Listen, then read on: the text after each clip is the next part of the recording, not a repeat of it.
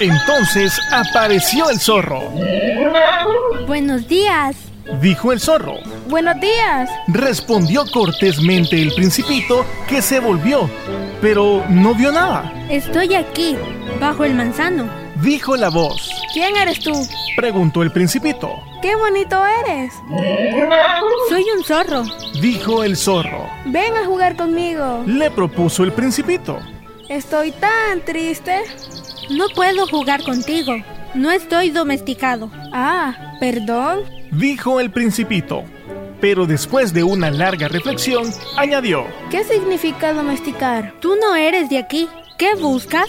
Busco a los hombres. ¿Qué significa domesticar? Los hombres tienen escopetas y cazan.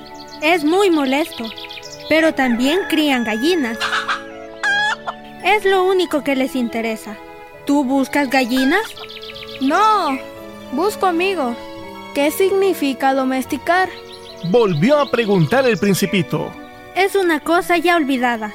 Significa crear vínculos. ¿Crear vínculos? Efectivamente. Verás, tú no eres para mí todavía más que un muchachito igual a otros cien mil muchachitos y no te necesito para nada. Tampoco tú tienes necesidades de mí y no soy para ti más que un zorro entre otros cien mil zorros semejantes. Pero si tú me domesticas, entonces tendremos necesidades el uno del otro. Tú serás para mí único en el mundo. Yo seré para ti único en el mundo. Comienzo a comprender. Hay una flor. Creo que ella me ha domesticado. Es posible. Concedió el zorro. En la tierra se ve todo tipo de cosas. Oh, no es en la tierra. Exclamó el principito. El zorro pareció intrigado. ¿En otro planeta? Sí. ¿Hay cazadores en ese planeta? No. ¡Qué interesante! ¿Y gallinas? No.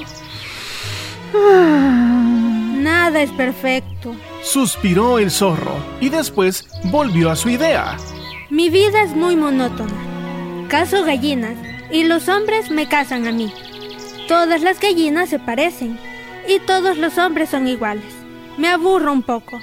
Si tú me domesticas, mi vida estará llena de sol. Conoceré el rumor de unos pasos diferentes a todos los demás. Los otros pasos me hacen esconder bajo la tierra.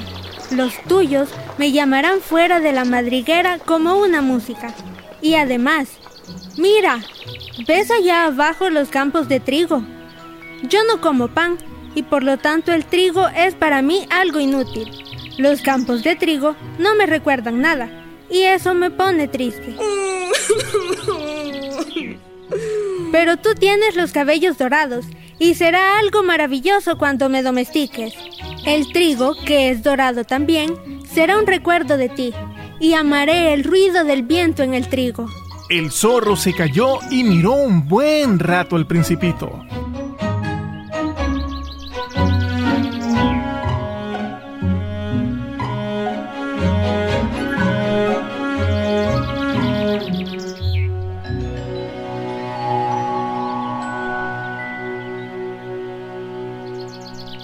Por favor, domestícame.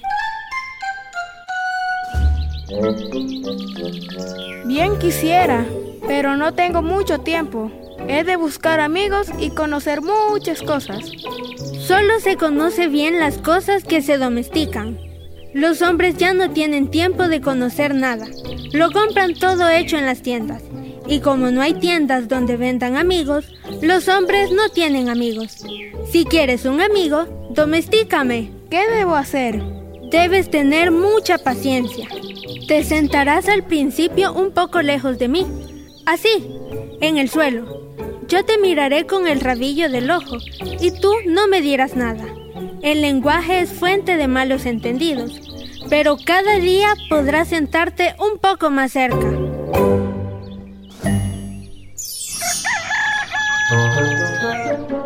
El principito volvió al día siguiente. Hubiera sido mejor que vinieras a la misma hora. Si vienes, por ejemplo, a las 4 de la tarde, Desde las 3 yo empezaría a ser dichoso. Cuanto más avance la hora, más feliz me sentiré. A las 4 me sentiré agitado e inquieto. Descubriré así lo que vale la felicidad. Pero si tú vienes a cualquier hora, nunca sabré cuándo prepararé mi corazón. Los ritos son necesarios. ¿Qué es un rito? Es también algo demasiado olvidado. Es lo que hace que un día no se parezca a otro día y que una hora sea diferente a otra. Entre los cazadores, por ejemplo, hay un rito. Los jueves bailan con las muchachas del pueblo. Los jueves entonces son días maravillosos en los que puedo ir de paseo hasta la viña. Si los cazadores no bailaran en un día fijo, todos los días se parecerían y yo no tendría vacaciones. De esta manera, el principito domesticó al zorro.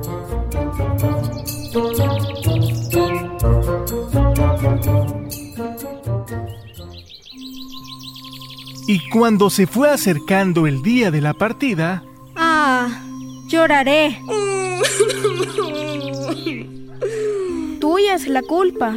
Yo no quería hacerte daño, pero tú has querido que te domestique. Ciertamente. ¿Y vas a llorar? Seguro. No ganas nada. Gano. He ganado a causa del color del trigo. Vete a ver las rosas. Comprenderás que la tuya es única en el mundo. Volverás a decirme adiós y yo te regalaré un secreto.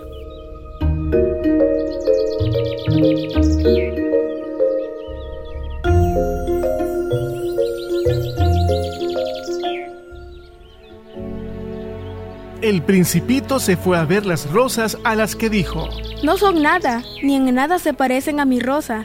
Nadie las ha domesticado, ni ustedes han domesticado a nadie. Son como el zorro era antes, que en nada se diferenciaba de otros cien mil zorros. Pero yo lo hice mi amigo, y ahora es único en el mundo. Las rosas se sentían molestas oyendo el principito, que continuó diciéndoles, Son muy bellas, pero están vacías y nadie daría la vida por ustedes.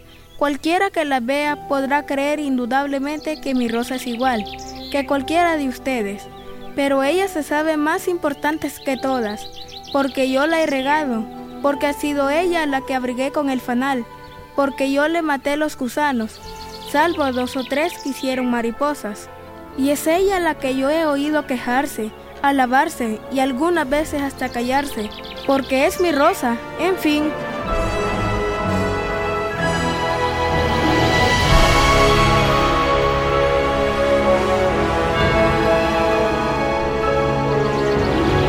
y volvió con el zorro.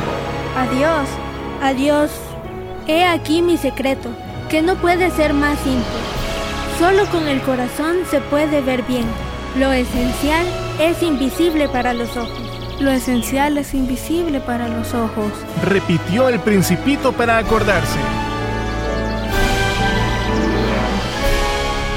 Lo que hace más importante a tu rosa es el tiempo que tú has perdido con ella. Es el tiempo que yo he perdido con ella. Los hombres han olvidado esta verdad, pero tú no debes olvidarla. Eres responsable para siempre de lo que has domesticado. Tú eres responsable de tu rosa. Yo soy responsable de mi rosa. Repitió el principito a fin de recordarlo.